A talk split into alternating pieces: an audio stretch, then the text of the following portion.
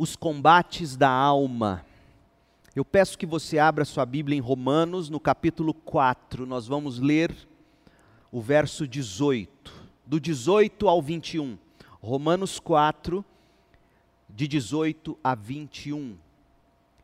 E nesta que é a primeira mensagem da série Os Combates da Alma, eu quero pensar com você sobre combatendo com fé. Combatendo com fé. Romanos 4, de 18 a 21. Mesmo quando não havia motivo para ter esperança, Abraão a manteve. Mesmo quando não havia motivo para ter esperança, Abraão manteve a esperança, crendo que se tornaria o pai de muitas nações. Pois Deus mesmo lhe tinha dito: Esse é o número de descendentes que você terá. E sua fé não se enfraqueceu, embora ele soubesse que aos cem anos seu corpo bem como o ventre de Sara já não tinha vigor. Em nenhum momento a fé de Abraão na promessa de Deus vacilou. Na verdade, ela se fortaleceu e com isso ele deu glória a Deus. Abraão estava plenamente convicto de que Deus é poderoso para cumprir tudo que promete. Nós estamos em guerra. Guerra contra o novo coronavírus, guerra contra doenças ainda sem cura, guerra contra o crime organizado, guerra contra ideologias, polarizações. Nós estamos em guerra. As guerras são terríveis. As guerras contra as quais nós ou as guerras nas quais nós estamos engajados são assustadoras. Mas há uma guerra ainda muito mais séria. E que geralmente para tal nós não damos a devida atenção. Sejamos mais específicos. Nossa alma está em guerra. Nós lutamos contra gigantes.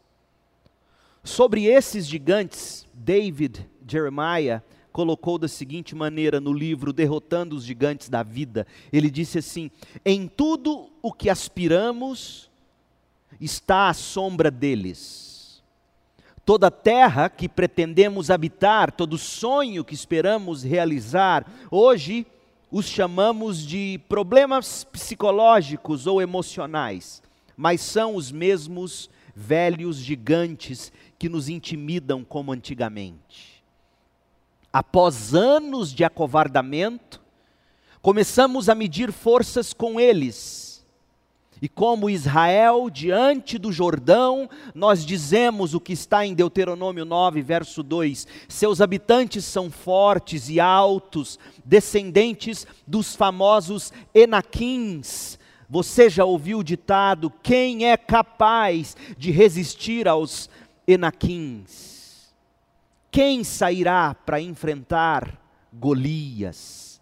Quem subirá ao ringue contra o campeão? Quem irá por nós? Fecha aspas. Claro que os enaquins não mais existem. Os gigantes que enfrentamos hoje têm outros nomes. Ansiedade é um gigante. Medo, pânico, orgulho, timidez, impaciência, a cobiça, a inveja, a depressão, a lascívia é um gigante. A extravagância, a vaidade, o vício, a preguiça, a procrastinação, a ira é um gigante. A amargura, a maledicência, a solidão é um gigante. O passado da gente às vezes se torna um gigante. A culpa, a culpa é um gigante. O sofrimento, o temor do homem, enfim, estes são os gigantes contra os quais nós lutamos na alma. Então a pergunta: qual é o gigante que tem feito você sofrer? Qual deles tem ameaçado você? De qual gigante você é refém? Seja qual for o gigante, seja qual for aquele que esteja intimidando você, essa série de mensagens buscará equipar você com as armas necessárias para esse combate de vida ou morte. Esses sermões serão uma série de manual de treinamento para os campos de combate. Então eu convido você a seguir conosco, convido você a se preparar para combater na terra dos gigantes. Nós vamos encarar de frente cada um deles, cada um destes que citamos, talvez outros mais porque esses gigantes realmente nos amedrontam e até nos paralisam. Mas eles não são invencíveis. O pânico não é invencível. A ansiedade não é invencível. A solidão não é invencível. Dê nome ao seu gigante e te digo, em nome de Cristo Jesus, ele não é invencível. Antes de os combatermos diretamente, a gente precisa lançar as bases sobre as quais nós nos apoiaremos em cada luta, em cada combate. Nós precisamos de, de fundamentos, nós precisamos de sustentação. Antes de cair no ringue, nós temos que saber de que forma nos manteremos em pé. Do contrário, no primeiro embate, seremos já vencidos. E assim a mensagem de hoje pretende lançar alguns fundamentos. A de hoje e a de domingo pela manhã, Deus permitindo. Hoje nós falaremos da principal arma que temos para este combate, a nossa fé. Domingo próximo, pela manhã, Deus permitindo, falaremos do exército falaremos do exército da fé, falaremos da igreja, porque são com estas duas armas que nós lutamos contra os gigantes da alma. Sem a arma da fé, e sem o exército que é a igreja, sem fé e sem comunhão, não se ganha guerras. E como estes dias, esses dias de, de, de quarentena, de, de isolamento social necessário, como esses dias têm revelado a importância da igreja, não é mesmo? Quantos de nós não se sentem mais, mais vulneráveis, porque está distanciado do corpo, da igreja, do contato, da comunhão? Quantos pensamentos não rondam a mente da gente pelo simples fato de que, desacoplados do corpo de alguma maneira, dominicalmente, encontros nos pequenos grupos, desacoplados dessa comunhão fortalecedora, nós nos sentimos mais vulneráveis, não é mesmo? Portanto, nós precisamos entender que sem a arma da fé, e o que é fé? E sem a comunhão da igreja, nós não vencemos gigantes. Esta série vai nos ensinar a importância da igreja. Não como uma, uma congregação, um lugar onde nos, nos reunimos para uma grande celebração apenas e daí cada um de segunda a sábado segue com a sua própria vida, mas a igreja que sim se reúne necessariamente, pelo menos aos domingos, mas que durante a semana convive buscando aplicar o que tem aprendido do púlpito, da escola bíblica dominical, e aplicando isso em relacionamentos discipuladores, aplicando isso em pequenos grupos, isso é ser igreja. Então hoje, nós vamos estudar a arma, a fé. Domingo que vem pela manhã, nós abordaremos o exército a comunhão da igreja. Sem estas coisas, como já disse, seremos vencidos no primeiro golpe. A raiz de todos os males. Como nascem os gigantes? A convicção por trás de cada mensagem nesta série é que todos os nossos gigantes nascem de um único fator, um único DNA, um único elemento genético, digamos assim. Esses gigantes nascem da incredulidade do coração. Espera aí, pastor, mas eu sou crente em Jesus Cristo. Sim, mas a incredulidade do coração do crente dá à luz os gigantes. Nossos problemas emocionais, nossos problemas psicológicos se agigantam na alma, fundamentalmente por falta de fé nas promessas de Deus. Aliás, foi por falta de fé nas promessas de Deus que nós pecamos desde a primeira vez e daí todos os males entraram no mundo. Abra sua Bíblia em Gênesis e veja comigo como tudo começou. Gênesis 3, versículo 1: A serpente era o mais astuto de todos os animais selvagens que o Senhor Deus havia criado. Certa vez ela perguntou à mulher: Deus realmente disse que vocês não devem comer do fruto de nenhuma das árvores do jardim? Verso 4. Veja, a serpente põe a palavra de Deus em dúvida. Em xeque, melhor dizendo. A, a serpente coloca a bondade, a sabedoria de Deus em dúvida. Deus realmente disse que vocês não devem comer do fruto de nenhuma árvore dos jardins, porque se ele disse isso, ele não é bom. Mas ele disse, e foi isso mesmo. Verso 4: É claro que vocês não morrerão. A serpente respondeu à mulher. Deus sabe, continuou, que no momento em que comerem do fruto, seus olhos se abrirão e, como Deus, conhecerão o bem e o mal.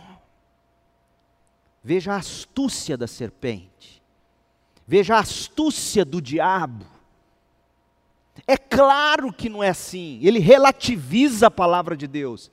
Porque se for assim, tão radical como ele disse, na verdade ele não é nada bom, ele não quer que vocês sejam como ele.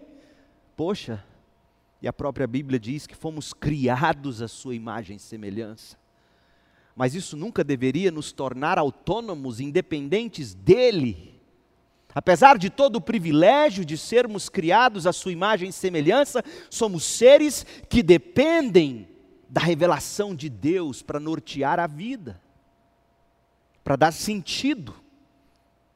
Precisamos de Deus para definir para nós o que é justo e o que é injusto, o que é bom e o que é mal. Não somos nós que atribuímos qualquer juízo de valor ou ética. Não estabelecemos a ética.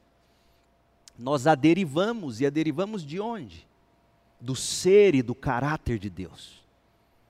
E a serpente foi ali, na medula do negócio. E a falta de fé na bondade, e na providência e na sabedoria de Deus, a falta de fé em Deus, levou o primeiro casal à insubmissão, à desobediência. Geralmente a gente costuma dizer que o pecado original foi a desobediência. Não, a desobediência foi a consequência. Porque o problema mesmo, o pecado, foi a falta de fé, foi a dúvida, foi a incredulidade.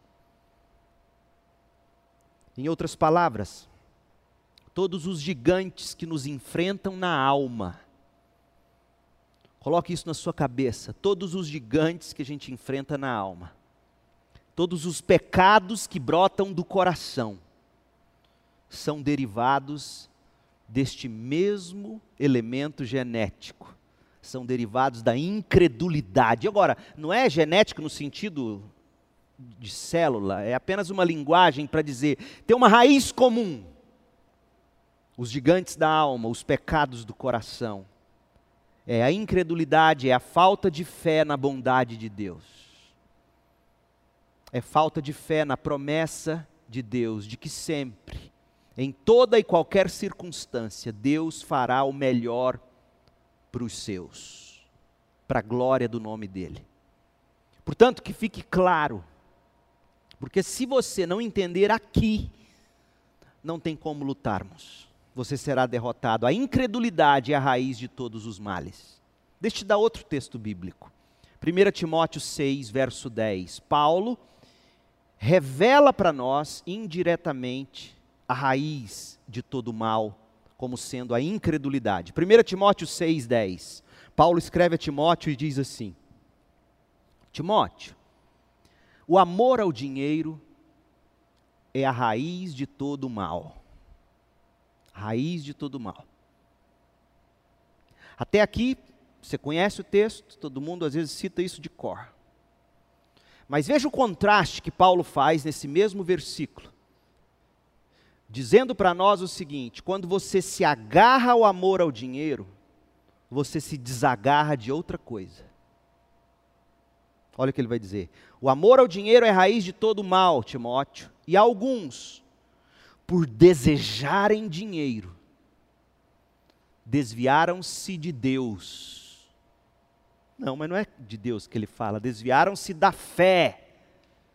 Fé aqui no sentido subjetivo, que nos leva a acreditar em algo objetivo, o próprio Deus, porque doutrina nada mais é do que isso, formulações de quem Deus é e de como ele age. Aplicação e implicações do caráter de Deus para nós. Então, Paulo está dizendo: o grande problema do amor ao dinheiro é que a gente se desagarra de Deus para se agarrar ao dinheiro a gente desvia da fé e se envereda pelo dinheiro. A gente desdeseja Deus para desejar o dinheiro.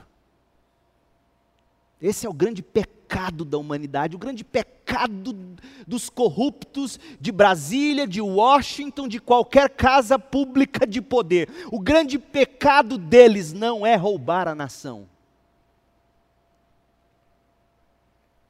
é desviar-se de Deus e fazer o que o dinheiro pode comprar para eles, o grande ídolo.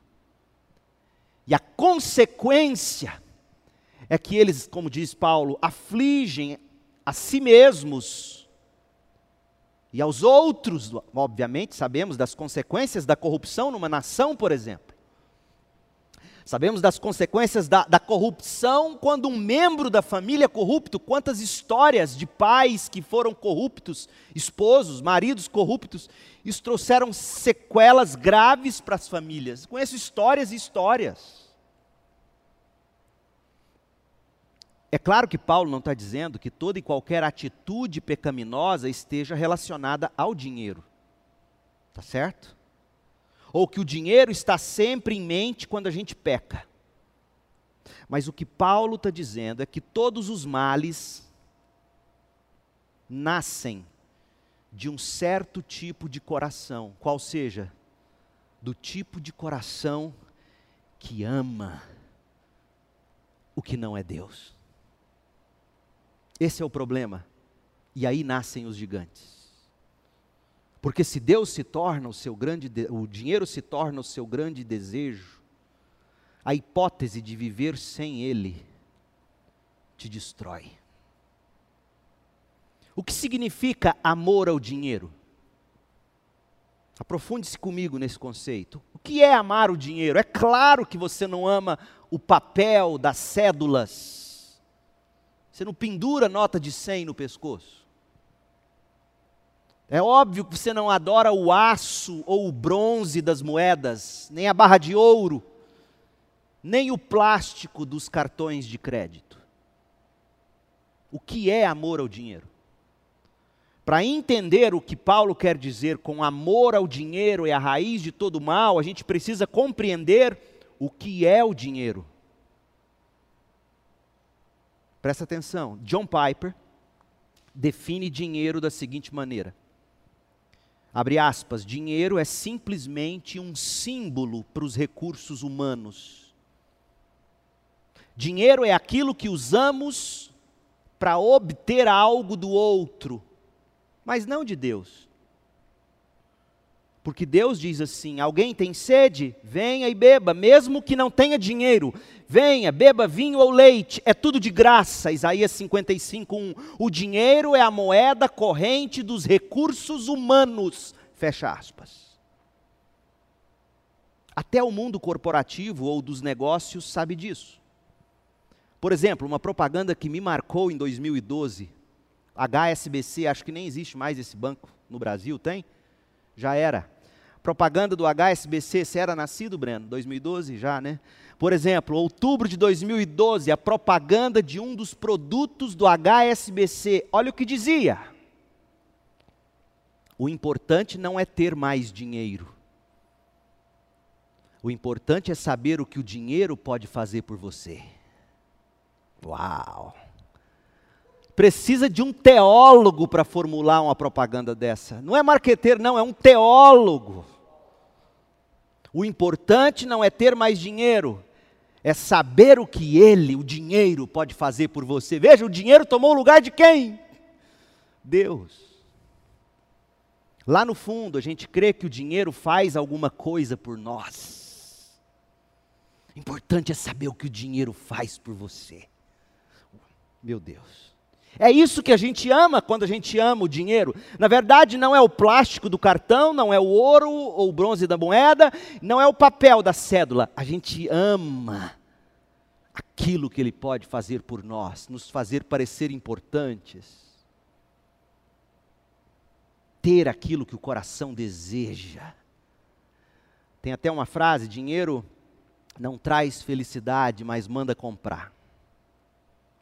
Lá no fundo, a gente crê que o dinheiro faz alguma coisa por nós, mesmo afirmando que o dinheiro não é importante. Foi isso que a frase do HSBC disse: o importante não é ter dinheiro, é saber o que ele pode fazer por você. Até porque, se ele não fosse, não haveria necessidade de um gestor de patrimônio para o HSBC, por exemplo. É tão importante que os caras ganham milhões para gerir dinheiro de fortunas e de. Enfim. A partir dessa definição de dinheiro, John Piper explica por que o amor ao dinheiro é a raiz de todos os males. Se o amor ao dinheiro é a preocupação com aquilo que ele pode fazer por você, aquilo que ele faz por você e que você tanto quer e não pode perder ou deixar de ter. Se, se esse é, é a raiz do mal, ah, por que, que ele é a raiz de todo mal? Piper diz assim: o coração que ama o dinheiro é um coração que fixa suas esperanças. Ouça, o coração que ama o dinheiro é um coração que fixa suas esperanças, busca seus prazeres e coloca sua confiança naquilo que os recursos humanos podem oferecer. Logo, o amor ao dinheiro é praticamente o mesmo que fé em dinheiro. Fé de que o dinheiro vai atender às suas necessidades, fé de que o dinheiro vai fazer você feliz. E aí você pode ir naquele mercado, que é lugar de gente feliz. Porque você tem dinheiro para comprar.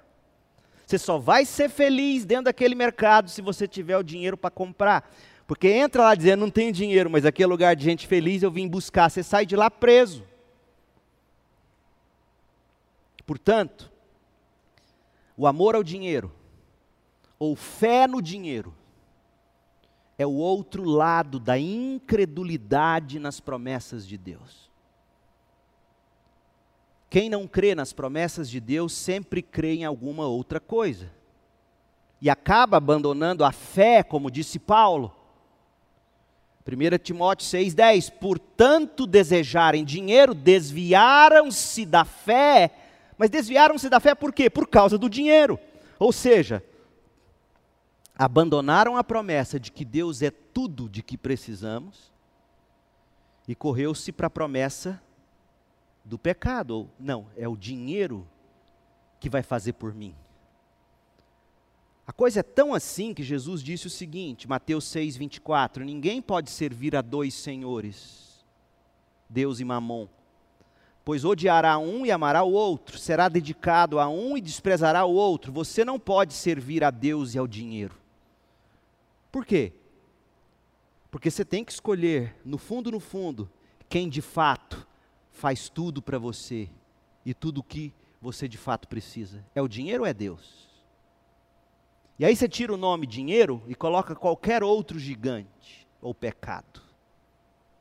Um coração que ama o dinheiro, que deposita no dinheiro a sua esperança de felicidade, um coração que crê no dinheiro, de que Ele é o que vai fazer tudo por mim, vai estar ao mesmo tempo deixando de crer nas promessas de Deus para a felicidade, quanto virando as costas para Deus. Portanto, quando Paulo diz que o amor ao dinheiro é a raiz de todo mal, ele revela que falta de fé nas promessas de Deus, incredulidade, é a raiz de toda atitude pecaminosa do coração. Percebe? Em outras palavras, preste bastante atenção, pois isto é muito importante para o combate. Os gigantes que combatemos na alma nascem da incredulidade, nascem da falta de fé nas promessas de Deus. Eu preciso lançar esse alicerce antes de ser mais prático nós seremos mais práticos. Mas você precisa entender esses conceitos. Cada uma das mensagens na série vai ilustrar essa mesma verdade que eu acabei de descrever para vocês. Ou seja, os gigantes que a gente combate na alma nascem da incredulidade, nascem da falta de fé nas promessas de Deus.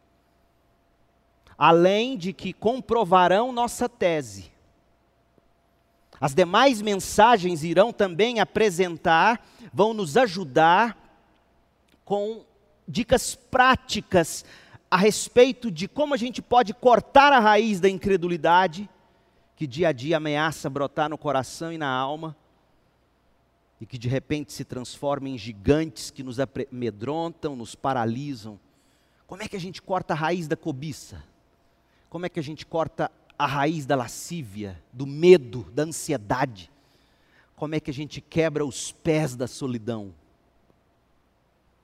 A gente pode resumir a proposta central de cada uma das mensagens que virão da seguinte maneira: Nós combatemos os gigantes da alma quando a gente combate a incredulidade nas promessas de Deus em cada área ou sentimento específico de nossa vida. Vou repetir. Nós combatemos os gigantes da alma quando a gente combate a incredulidade nas promessas de Deus, a dúvida de que aquilo que Deus diz é, é real, vai se cumprir. Então a gente combate os gigantes quando a gente combate essa incredulidade nas promessas de Deus em cada área ou em cada sentimento específico da vida. Então, por exemplo, de que maneira a incredulidade nas promessas de Deus me faz ser um homem que peca consumindo pornografia? De que maneira a minha incredulidade nas promessas de Deus me faz ser um homem que ama o dinheiro de um modo que me destrói?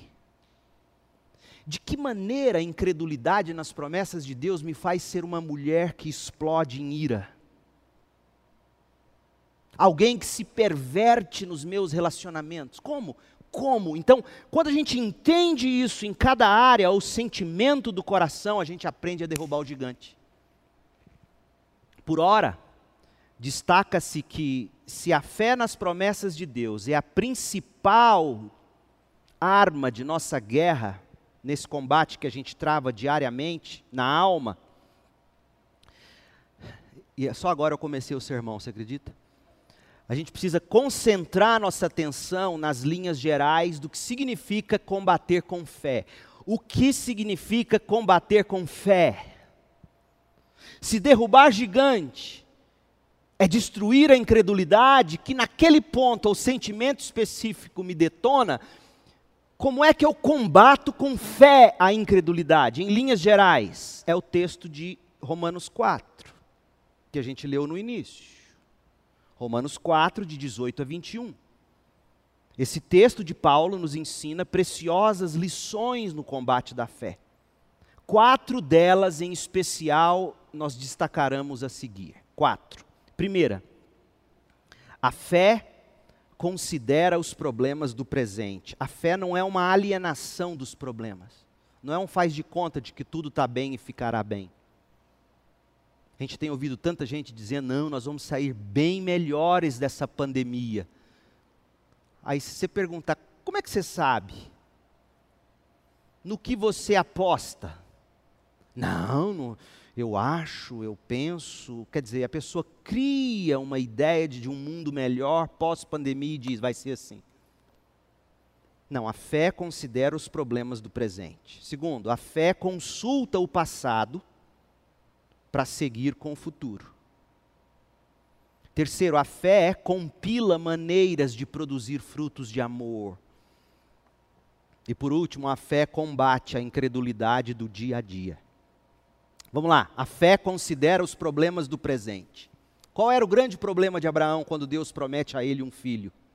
Simples. Ele tinha 100 anos de idade, não havia Viagra na época, recebeu uma promessa impossível aos olhos de Deus. A mulher estava com o ventre paralisado, já tinha parado seu ciclo menstrual, não produzia mais óvulos, o ventre estava seco, para usar a linguagem bíblica. Abraão com 100 anos, Sara com ventre seco. Esse era o presente. Ele seria pai, Deus diz a ele. Isso mesmo, Abraão, pai biológico. Como se não bastasse o problema praticamente impossível, a esposa dele, segundo Deus, seria também a mãe biológica, já não tinha qualquer condição humana. E a resposta de Abraão, que de alguma forma glorificou a Deus, a resposta que Abraão deu ao seu presente, e glorificou a Deus, Paulo nos reporta. Leia de novo agora, com isso em mente. Verso 19, Romanos 4, 19. A sua fé não se enfraqueceu. Fé. Quer dizer, ele não foi incrédulo diante do que Deus disse. Sua fé não se enfraqueceu. Embora ele soubesse, embora ele soubesse tivesse conhecimento da realidade presente, que aos 100 anos seu corpo, bem como o ventre de Sara, já não tinha vigor. Considerou o presente, mas sua fé não se enfraqueceu. Ele não se alienou da realidade. Em nenhum momento a fé de Abraão na promessa de Deus vacilou, diz Paulo. Na verdade, ela se fortaleceu e com isso ele deu glória a Deus. Abraão estava plenamente convicto de que Deus é poderoso para cumprir tudo o que promete. A experiência de Abraão nos dá conta de que a fé jamais deixa de considerar os problemas do presente, meu povo. Quem tem fé não ignora os problemas. Quem tem fé não diz, não, esse vírus não me pega, eu sou de Deus. Não é isso. Quem tem fé não pensa que nunca terá problemas. Quem tem fé não acha que os problemas serão todos resolvidos num passe de mágica, contrário de tudo isso. Quem tem fé considera os problemas do presente como uma oportunidade de glorificar a Deus. Deus nos criou para a sua glória, Isaías 43, 7. Nós fomos salvos para a glória de Deus, Efésios 1:6. Somos desafiados a viver para a glória de Deus. Efésios 1:12. Enfim, tudo que fazemos, quer comamos, quer bebamos, deve ser para a glória de Deus, 1 Coríntios 10, 31. E Romanos 11, 36 diz: Pois todas as coisas vêm de Deus, existem por meio de Deus e são para Deus. A Deus seja toda glória para sempre. Amém. Pois bem, quando a gente olha para a história de Abraão em Romanos 4, 18 a 21, o que a gente descobre é que a fé considera até mesmo os problemas do presente como oportunidades para se glorificar a Deus. Aí você se pergunta: como, pastor? crendo nas promessas de Deus. Deus disse, Deus cumprirá. O texto é um dos mais lindos de toda a Bíblia. Eu acho tremendo o que diz o verso 18, Romanos 4,18. Mesmo quando não havia motivo para ter esperança. Como diz a Almeida, revista atualizada, ainda que contra toda esperança. Abraão manteve a esperança. Verso 19: Embora ele soubesse que aos 100 anos seu corpo, bem como o ventre de Sara, já não tinha vigor, em nenhum momento a fé de Abraão na promessa de Deus vacilou. Na verdade, ela se fortaleceu nessa hora, porque veja, pinte a imagem na sua, na sua mente. Deus chega com uma promessa e diz: Você vai ter um filho, seu e de Sara. Vai sair do seu corpinho de 100 anos, vai sair do corpinho dela de quase 100. Aí você pega a promessa de Deus e coloca ela face à realidade. A tendência é que a fé, mas é de Abraão. Abraão tinha uma promessa de Deus. E apesar dos problemas dele e dos de Sara, ele creu, ele estava plenamente convicto de que Deus é poderoso para cumprir tudo o que promete, verso 21. Se tudo é para a glória de Deus, a primeira coisa que você e eu devemos aprender é que quando combatemos os gigantes da alma, quando a gente está nesse combate, o que a gente tem que se lembrar é que a fé considera os problemas do presente esse gigante, esse pânico, essa ansiedade, esse momento que aparentemente vai me destruir, eu olho para ele e digo: Deus, eu vou exaltar o seu nome, crendo em tudo aquilo que o Senhor promete e cumpre para mim em Cristo Jesus. Eu sei, na sua cabeça você deve estar pensando, é um cheque em branco? Não, não é um cheque em branco. Aqui eu teria que pregar outra mensagem sobre essas promessas de Deus para nós já cumpridas em Cristo Jesus. Todas as coisas que Deus nos dá em Cristo Jesus são todas aquelas coisas de que precisaremos ou precisamos para chegar seguros até o céu, a presença gloriosa de Deus. Então, diante do meu grande gigante, eu olho na, na cara dele e digo para Deus: eu vou glorificá-lo crendo no Senhor. Eu não vou ceder a isso. Martinho Lutero escreveu assim: a fé honra aquele em quem ela confia.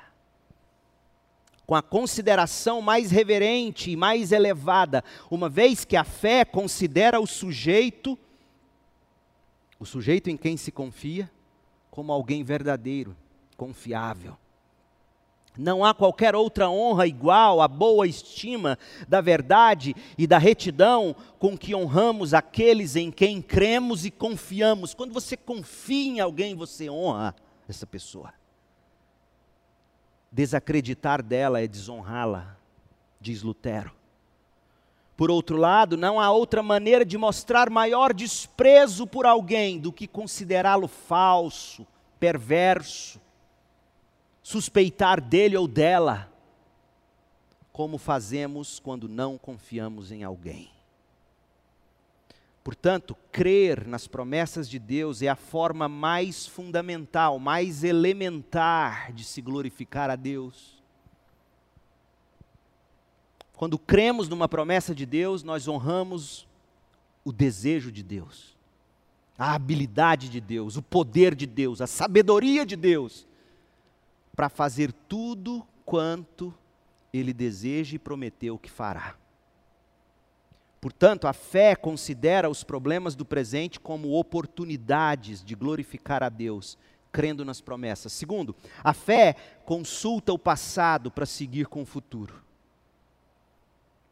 Então, esse primeiro ponto, voltando a ele antes de seguir, de forma prática, você chega diante de um gigante que vai te derrubar e você olha na, na cara dele e diz: Deus sairá glorificado. Só de dizer isso, só de crer nisso, você já tem um motivo quase que imbatível para seguir enfrentando.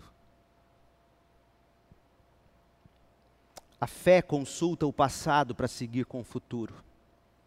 Além de que a fé glorifica a Deus, outra coisa que a experiência de Abraão nos ensina é que a fé que glorifica a Deus é do tipo que crê em Deus para alguma coisa no futuro, seja daqui a oito segundos, oito milhares de anos, não importa.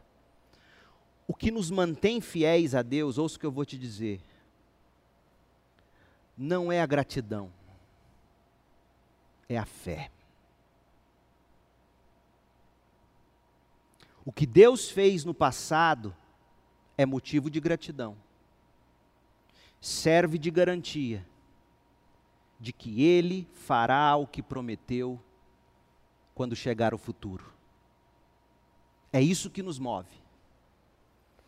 A gratidão é uma maneira de se celebrar as garantias conquistadas no passado. Ah, como eu sou grato pela cruz. Mas a cruz me comprou algo para o futuro. E é crendo no que a cruz comprou para mim no futuro que eu chego ao céu. Grato pelo que ele fez, de outra forma eu não poderia vê-lo face a face.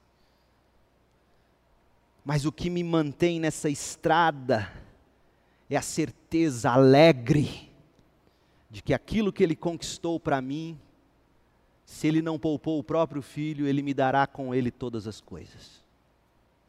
Fé que é fé, fé de verdade, fé bíblica, é do tipo que crê no que Deus fez no passado. Por exemplo, a morte e a ressurreição de Jesus, mas continua crendo dia a dia nas promessas de Deus para o futuro. Veja o texto de Abraão, Romanos 4, preste atenção. Eu não estou tirando isso da minha cabeça.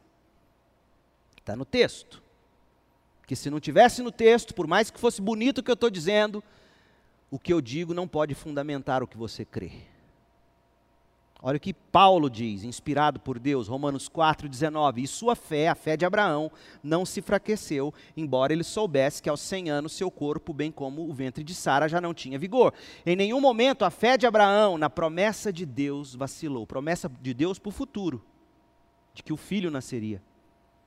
Na verdade, essa fé se fortaleceu e com isso ele deu glória a Deus. Abraão estava plenamente convicto de que Deus é poderoso para cumprir no futuro o que promete. A atitude de Abraão de manter-se crendo, de dia a dia manter sua fé na promessa de futura de Deus, foi o que justificou Abraão diante de Deus, foi o que salvou Abraão e lhe deu força para prosseguir. A fé é dinâmica, a fé não é estática. Aquele que creu continua crendo até o final. De outra forma, ele nunca creu. Isso é o que significa romper em fé. Só quem crê e continua crendo de fato, um dia creu para a salvação.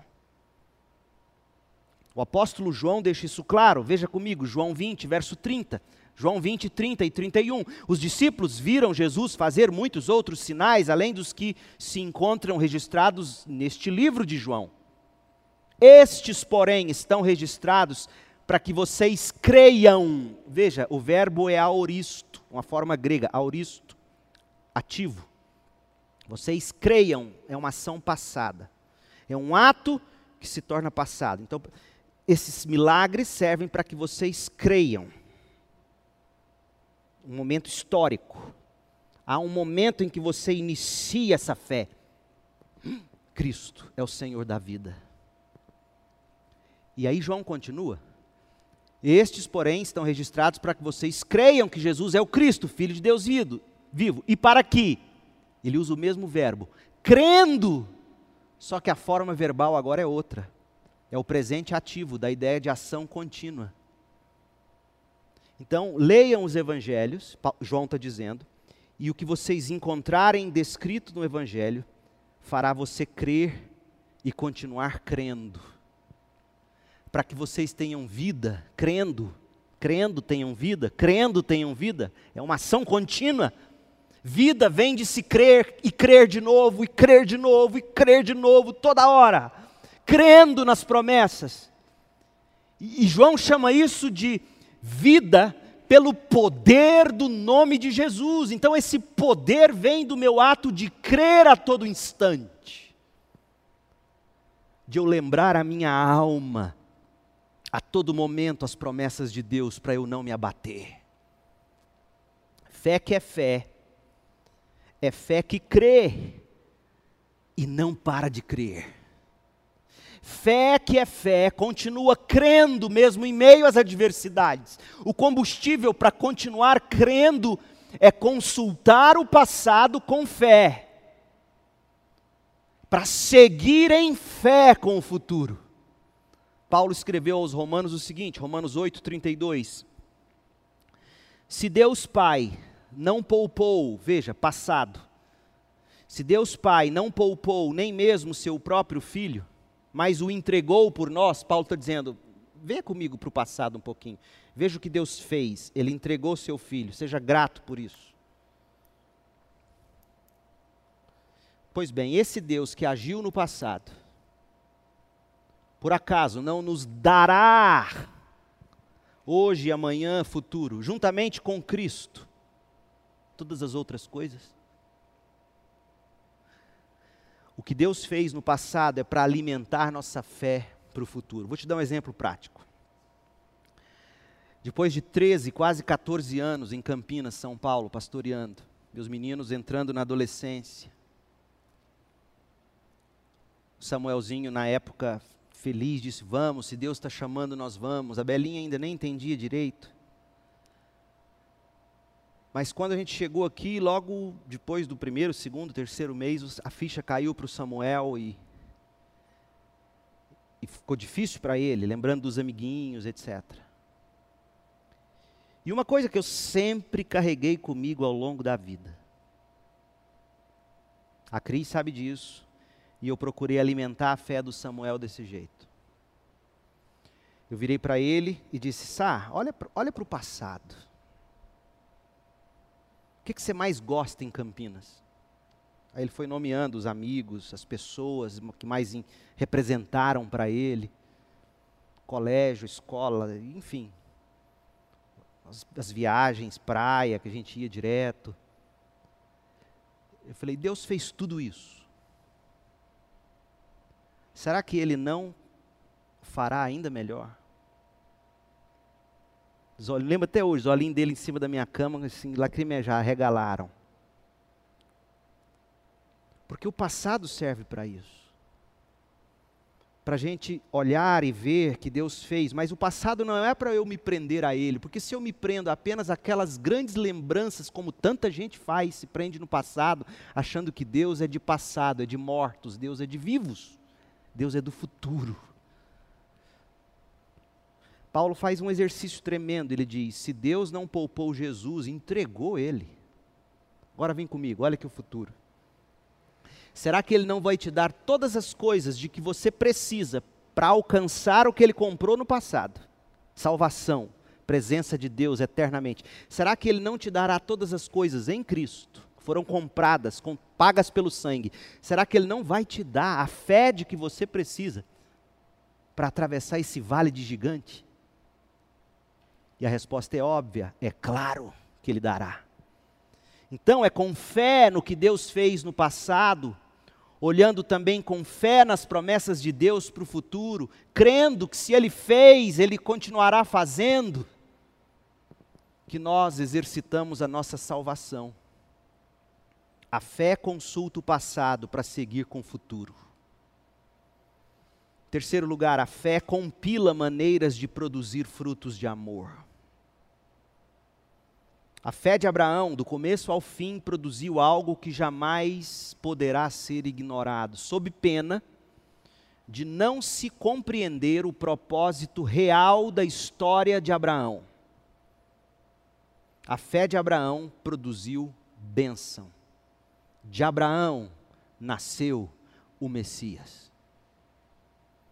Relatou-nos Moisés, Gênesis 12, verso 1 o Senhor tinha dito a Abrão: Deixe sua terra natal, seus parentes, sua família, família de seu pai, vá para a terra que eu lhe mostrarei. farei de você não alguém com uma grande reputação, uma grande biografia. Farei de você uma grande nação. Eu abençoarei. Eu vou tornar você famoso. Com um objetivo: você será uma bênção para os outros. Tudo que Deus te deu é para os outros. Tudo. Tudo que Deus me deu é para os outros. Bênção, bênção para as nações. A promessa de um filho a Abraão era parte do cumprimento dessa promessa de Gênesis 12, a qual Abraão creu, a qual o fez sair de Ur dos caldeus. Abraão creu pois estava, diz Romanos 4, 21, pois estava plenamente convicto de que Deus é poderoso para cumprir tudo o que promete. Então, quando você não crê, duas coisas pelo menos você agride em Deus: a verdade dele, o caráter dele, ele prometeu, aí você duvida. Mas não só o caráter, o poder dele. Ele é poderoso para fazer. Foi isso que fez de Abraão uma bênção. Foi isso que fez ele produzir frutos de amor. Esse tipo de fé de Abraão é o tipo de fé que transforma o coração da gente. Atos 15, verso 9: Deus não fez distinção alguma entre nós, Paulo falando, ele como judeu. Deus não fez distinção alguma entre nós, Paulo dizendo, nós judeus, e eles, gentios, eu e você que não somos judeus de sangue pois purificou o coração deles, nós, os gentios, por meio da fé. É a fé que purifica o coração. A fé nos une a Cristo, por isso ela purifica o coração. A fé faz jorrar em nós o sangue da cruz, e isso limpa o coração e justifica o pecador. Uma vez em Cristo, nós vamos sendo transformados pela fé, de glória em glória, a Sua imagem, semelhança. Em Cristo, nós temos poder para mudar, nós recebemos coragem para agir segundo a vontade de Deus pela palavra. Ele diz: Eu creio e obedeço. Foi isso que Abraão fez. 1 Tessalonicenses 1, verso 3. Paulo, escrevendo aos Tessalonicenses, diz: Quando oramos por vocês diante de nosso Deus e Pai, relembramos seu trabalho fiel. Mas a NVI coloca de uma forma linda: Nós relembramos o seu trabalho que resulta da fé. O trabalho que honra a Deus é resultado da fé na promessa de Deus. Seus atos em amor, ou seja, seus esforços motivados pelo amor. Paulo está dizendo, nós nos relembramos disso, desse trabalho que resulta de fé, nós nos lembramos desse esforço de vocês que é movido pelo amor e pela firme perseverança, ou perseverança proveniente da esperança em nosso Senhor Jesus Cristo. A fé é poder. Não a fé na fé. Não a fé naquilo que você deseja. Mas fé em Cristo. A fé nas promessas de Deus em Cristo é que é poder. A fé nunca nos deixa da mesma forma, nem pode, pois tudo aquilo no que colocamos a nossa esperança tem o poder de governar a nossa vida. Nossas escolhas sempre são governadas por aquilo que colocamos nossa esperança. Dinheiro, prestígio, sucesso, conforto, lazer, etc. Se a nossa esperança é Cristo e estar com Ele, se a nossa esperança é o que Cristo fez e nos deu para termos Ele, nós vamos nos tornando cada vez mais iguais a Ele. É disso que estamos falando. Nós não estamos ensinando você a ter fé para conquistar seus sonhos.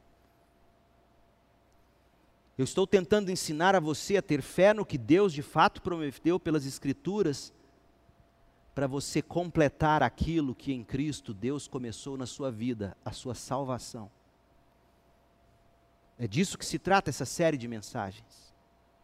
E esses gigantes têm o poder de nos jogar no chão. E nós só os venceremos pela fé. A fé transforma, a fé faz perseverar, a fé produz amor, que é o resumo de toda a lei. A fé compila maneiras de produzirmos frutos de amor. Fé abençoa os outros, nos faz ser bênção para os outros. E a última coisa, a fé combate a incredulidade do dia a dia. A história de Abraão ensina também com o mau exemplo do patriarca. Houve um momento em que Abraão não creu na promessa do filho biológico dele de Sara. Foi quando Abraão tomou para si sua serva Agar, amando de sua esposa Sara. E a gente sabe lá da história de Gênesis 16 em diante, que isso custou muito caro a Abraão. Até hoje nós vemos as consequências na geopolítica mundial. Portanto, a última coisa que desejo observar sobre a fé de Abraão é que, para nos mantermos crendo nas promessas de Deus, produzindo frutos de justiça e amor, exercitando a nossa salvação, abençoando o próximo, glorificando a Deus, a gente precisa combater diariamente aquela incredulidade que tenta atravessar o nosso caminho, nos tornando impotentes diante dos gigantes. O Novo Testamento nos ensina que para a gente perseverar para a vida eterna, nós temos que lutar o bom combate diariamente. 1 Timóteo 6,12. Lute o bom combate da fé. Não deixe de crer nas promessas. Apegue-se firmemente à vida eterna. Olha para que serve a fé. Por favor, não pegue essa mensagem e transforme isso em algo para você conquistar sonhos. Não, Paulo diz para que serve a fé. 1 Timóteo 6,12. Leia, olhe para a Bíblia. Lute o bom combate da fé. Para quê, Paulo? Apegue-se firmemente à vida eterna. Para isso é fé.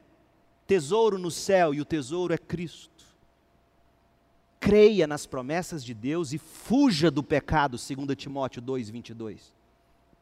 Então, lute o bom combate da fé. Como?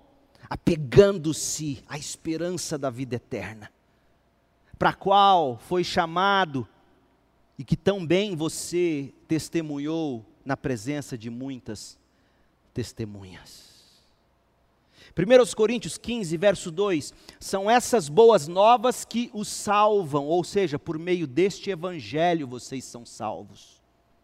Se continuarem a crer, veja.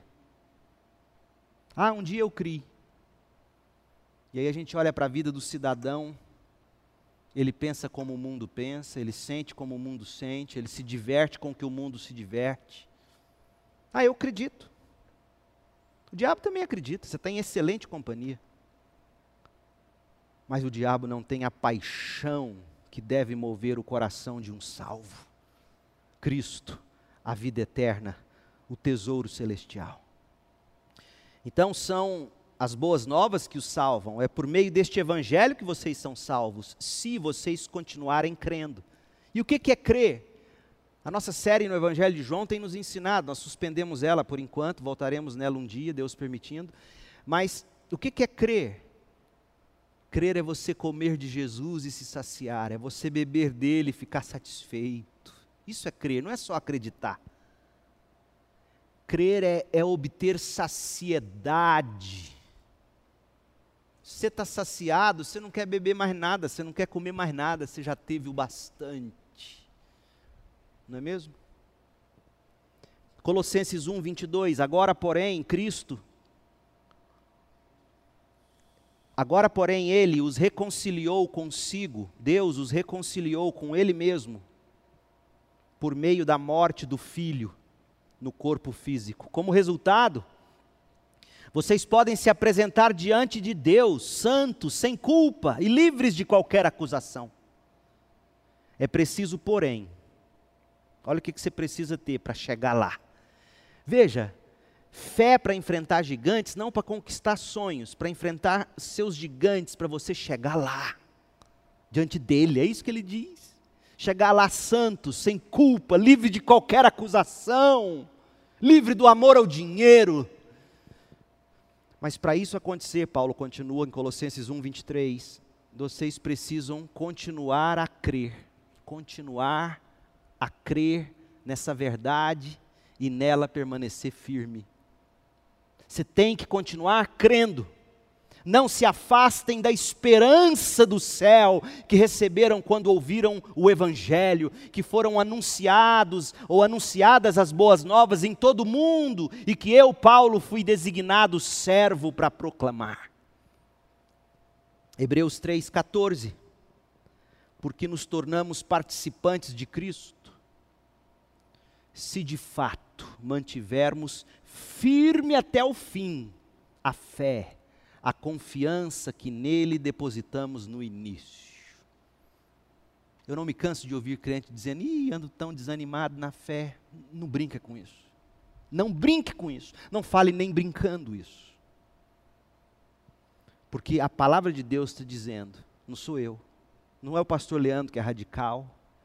Hebreus 3,14, porque nos tornamos participantes de Cristo, se de fato mantivermos firme até o fim, não é até um período, não é até um momento da vida, até o fim, a confiança que nele depositamos no início. Então eu não estou dizendo que pode ser que um dia você creu, foi salvo e agora você perdeu e vai para o inferno. O que eu quero dizer é o seguinte: se você não se mantiver firme, com confiança até o fim, a mesma fé do início, é sinal de que aquilo que um dia você chamou de fé, nunca foi fé salvadora. Esse combate da fé, esse combate com fé, esse combate diário contra a incredulidade vai ser o nosso assunto nas próximas mensagens. Por hora, para finalizarmos, deixemos o seguinte tom: fé não é algo trivial, fé é questão de vida ou morte. Quem crê em Cristo, ainda que morra, viverá. João 11, 25. Quem não crê em Cristo, já está condenado. João 3,18. Só vencerá o mundo, só vencerá as provações do mundo, inclusive as provações da alma.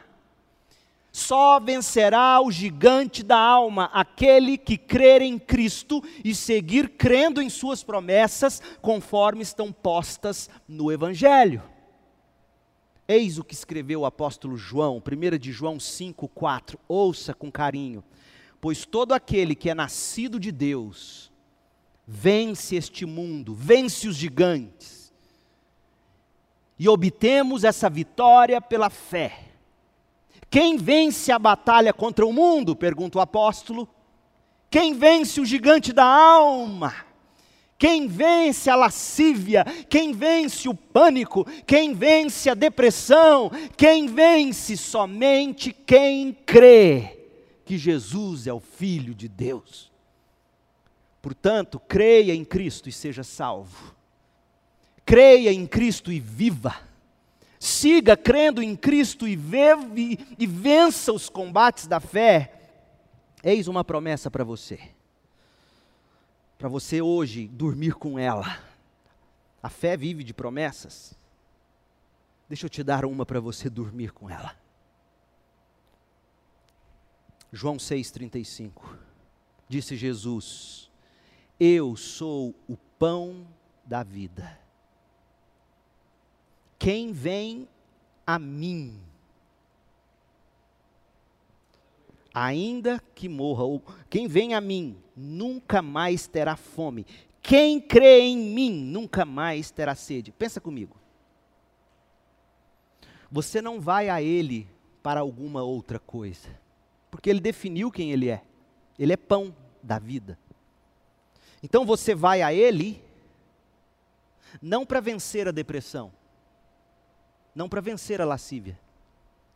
Você vai a Ele para saciar-se nele e dele. Percebe? Você vai a Ele, Ele diz: Eu sou tudo que você precisa, uma coisa só é necessária, isso nunca te será tirado. Ele disse isso para Marta, ansiosa, cheia de temor do homem. Marta, você precisa do pão da vida, ninguém vai te tirar isso. Então ele diz: Eu sou o pão, vem a mim, porque quem vem a mim não vai ter fome. Quem crê em mim não vai ter sede. Agora deixa eu te perguntar uma coisa. Pastor, já fiz isso. Mas o gigante não cai. Deixa eu te fazer só uma pergunta agora. Duas. Quantas vezes você comeu hoje? Ou nos últimos anos? Tem gente que come uma vez por dia, começa cedo, só para na hora de deitar. Quantas vezes você bebeu água hoje? Percebe o que eu quero dizer? O pão não se come uma vez só. A água não se bebe uma vez só. É constante. É comendo que se sustenta, é bebendo que se sacia. Se acorda com fome, come. Dá o um meio-dia, come. Meio da tarde, come. Um pouquinho depois do meio, come. Não é assim? come, dá uma fome, rouba um chocolate. Não é assim? Você vai comendo e bebendo, comendo e bebendo, fandangos, não é isso? Comida, comida, comida, hambúrguer. Fome. Jesus está dizendo: se você se mantiver comendo de mim, você não vai ter fome. Se você se mantiver bebendo de mim, você não vai ter sede. Por que, que eu digo que é ação contínua? Porque o mesmo João que escreveu João 6,35 é o João que escreveu João 20, onde ele disse o quê?